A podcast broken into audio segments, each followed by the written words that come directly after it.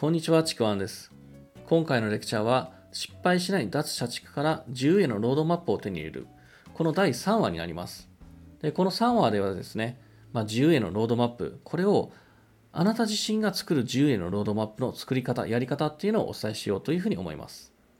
で、前回のレクチャーではですね、起業しても自由になれない人が増えている理由とか、社畜マインドを持ったまま副業とか、まあ、転職とか起業とか、そういうことを知っても失敗するっていうことをお伝えしました。で、今回はですね、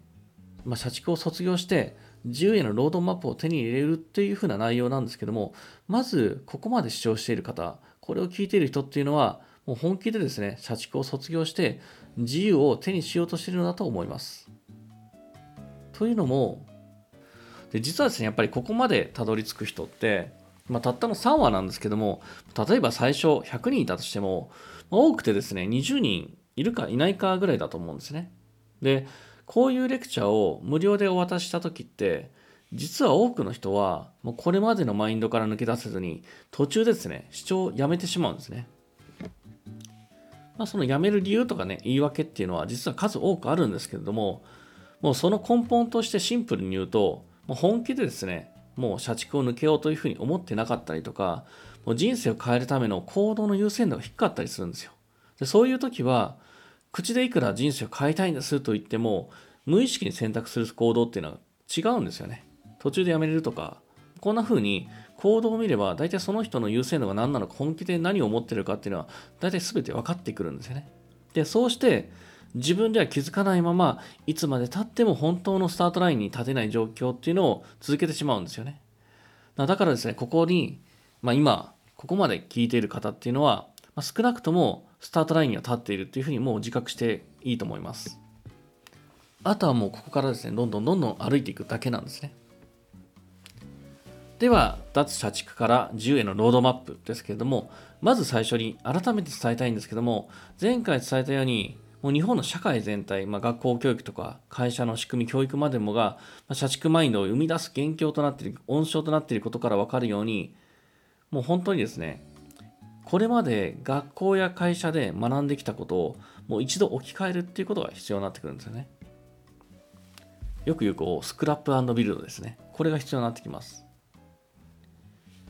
もうですね、もう今の、まあ、今のっていうか古くからなんですけども、あるもう日本式の起業家っていうのを目指すのもやめましょうということ。で、頑張れば頑張るほど、もう幸福度が低くなっていく起業家の姿。僕が社畜起業家になった原因の一つに、目標設定した未来の姿が、なんだろう、まさにこれだったんですよね。自分では、あの、幸せとか自由だはずなんですよ。けど、ちゃんとした中身を見ると、これしか目指してないんですよね。で、そこに到達するために、それを実現するために、辛いなんてことを言ってられない。もう自分に厳しくしないと、こんなこと実現できない。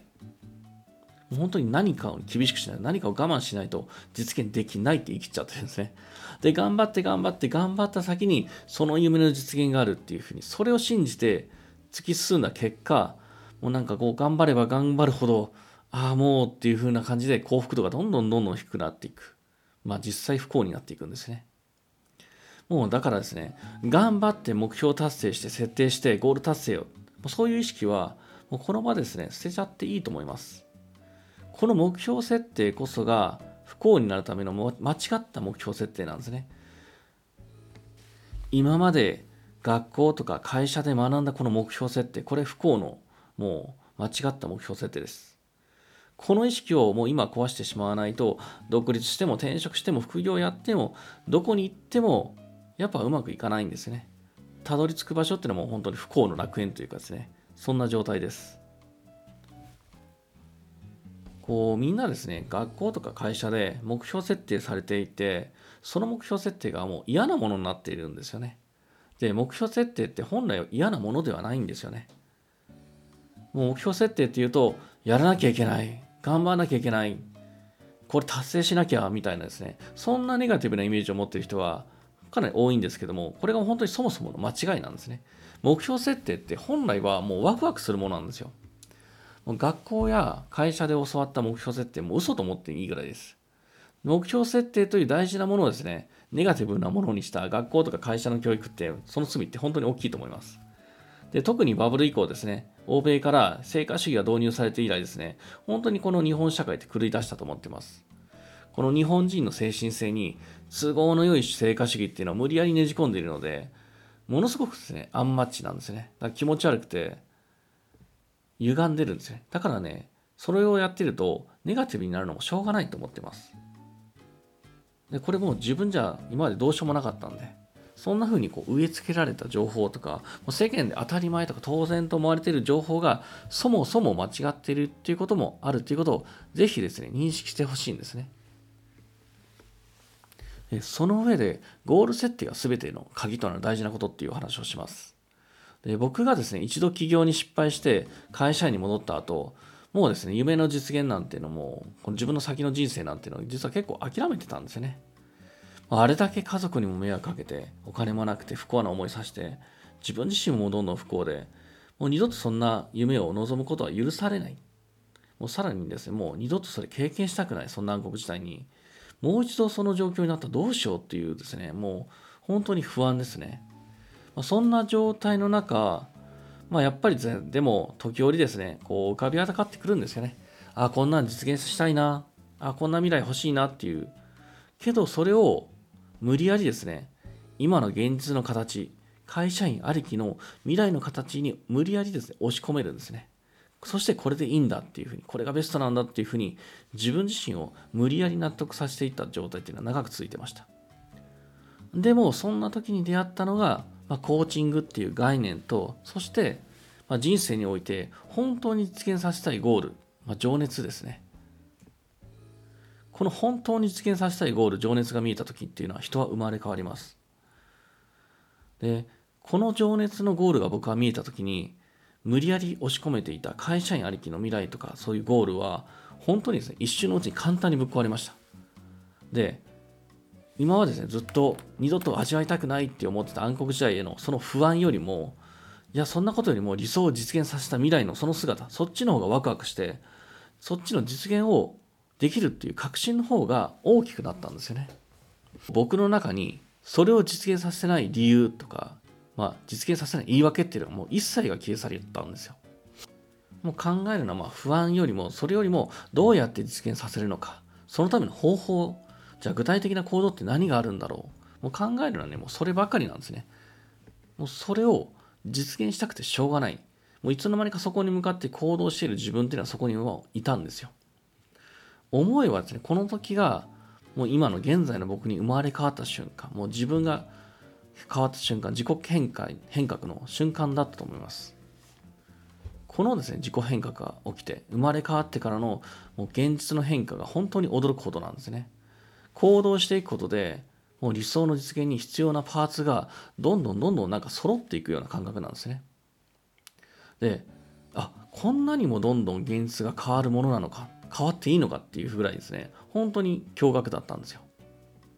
この状態っていうのは、もう本当に実現させるゴール設定ができた時のどんどんどんどんエネルギーが湧いてくるそういうもう僕で言うパッション状態っていうふうに呼んでるんですけどその状態ですでこの時から僕が、まあ、脱社畜をして自由に手にするまでに通った、まあ、軌跡には、まあ、いくつかの重大なポイントがあってそれが7つあるんですよねまあ成功へのロードマップの7つのポイントっていうような言い方なんですけども、まあ、そのですね7つの、まあ、ポイントステップですかねまあ、それを一つ一つ順番に抜けていくことで、まあ、その脱社畜、まあ、社畜のマインドが消え去って、まあ、自由な独立の起業家のマインドっていうのは構築されるものなんですね。でそして、もう驚くほどに現実変化のスピードが変わる、もうさっきパッション状態になっていくものなんですよ。まあ、このですね、7つのまステップなんですけども、これですね、すべてを詳しく解説するとですね、時間がちょっとかかりすぎちゃうので、まあ、今回ですね、あのざっとですね、ざっくりと分かりやすく取り組むべき3つの段階に分けてお伝えしようかなというふうに思います。で、この3つの段階の内容と順番をそれぞれ意識するかすごく大事で、まずそれをやっていくことを意識してください。この段階っていうのはもう実際に僕がやってきた段階です。で、1つ目がもう現状破壊です。まずやるべきことっていうのは、現状の思い込みそれを知ってその思い込みを一つ一つ潰して解放していくことなんですねで人ってこれまでの経験からそれぞれの思い込みっていうのは無意識に作られていってるんですねでその思い込みの多くがやっぱり社畜のマインドなんですよ。まあ、誰かに都合のいい人間になっていくようなそんな危険性があるんですね。もうさっき伝えた成果主義の目標設定なんかも、まあ本当そんなものです。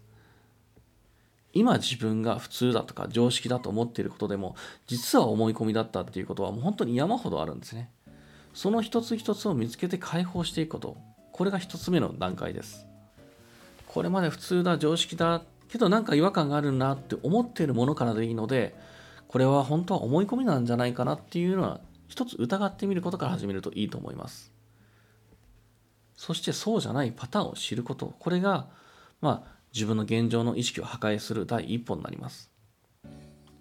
そして2つ目。2つ目が行動の変化です。この段階です。人は意識が変わると行動が変わると言うんですけども、まあ、これもですね、ちょっと都合の良いところをピックアップして伝えていることが多いフレーズなんですけども、表面上変わったように見えてもすぐに戻ることが多いのがこの段階なんですね。例えば、自己啓発の情報とか見て、一時的にやる気が出て行動も変わったように見えるけど、これ実はカンフル剤みたいなもんで、一瞬なんですね。すぐに行動も意識も元に戻っちゃうんですね。だからこの段階では行動の変化といっても行動を変化させ続けることで意識と行動を定着化させていくんですね。でそのために有効なのが特にやるべき行動っていうのが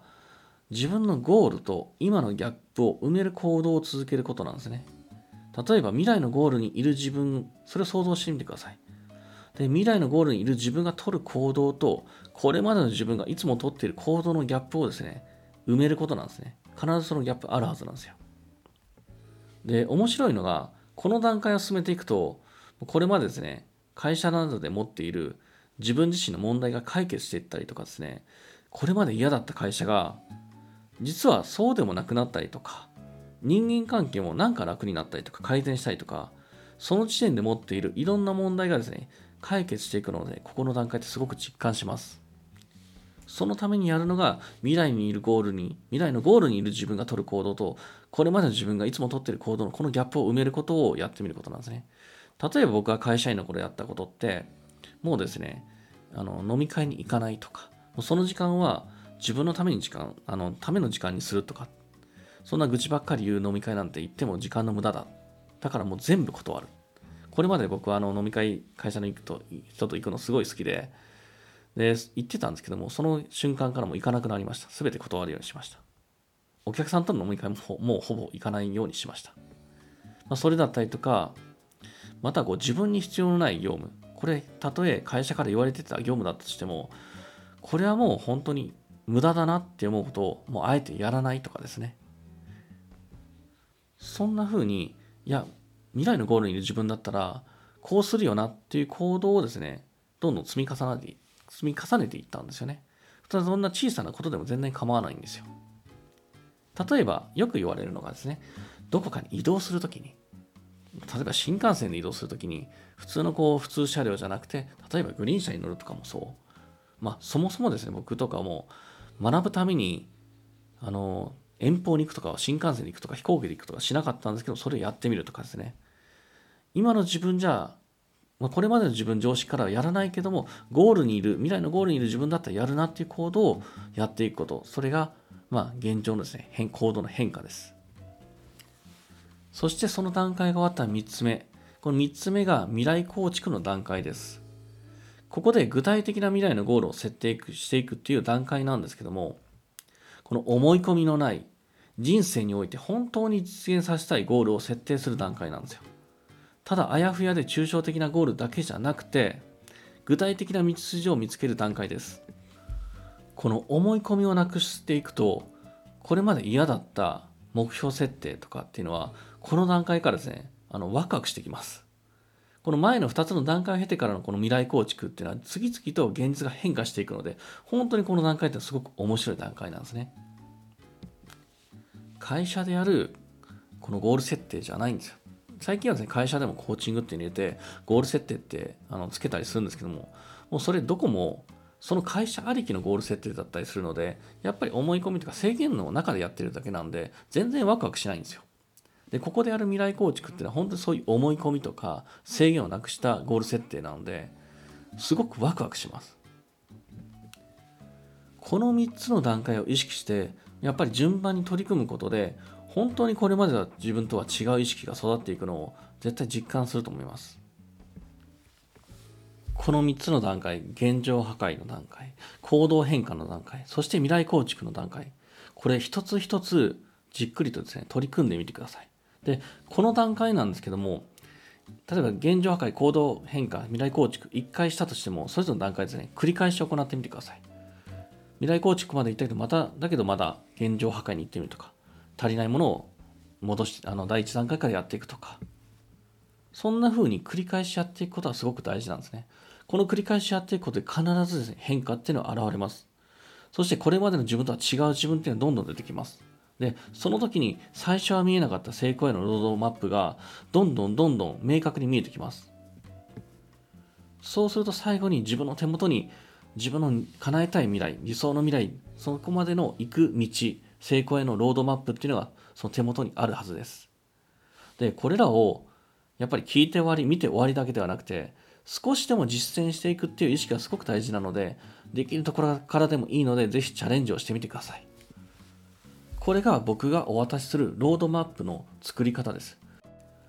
では最後にですね、まあ、これまで3つのレクチャーで僕のですね、まあ、社畜起業家だったっていう暗黒の時代、まあ、その経験と失敗から学んで、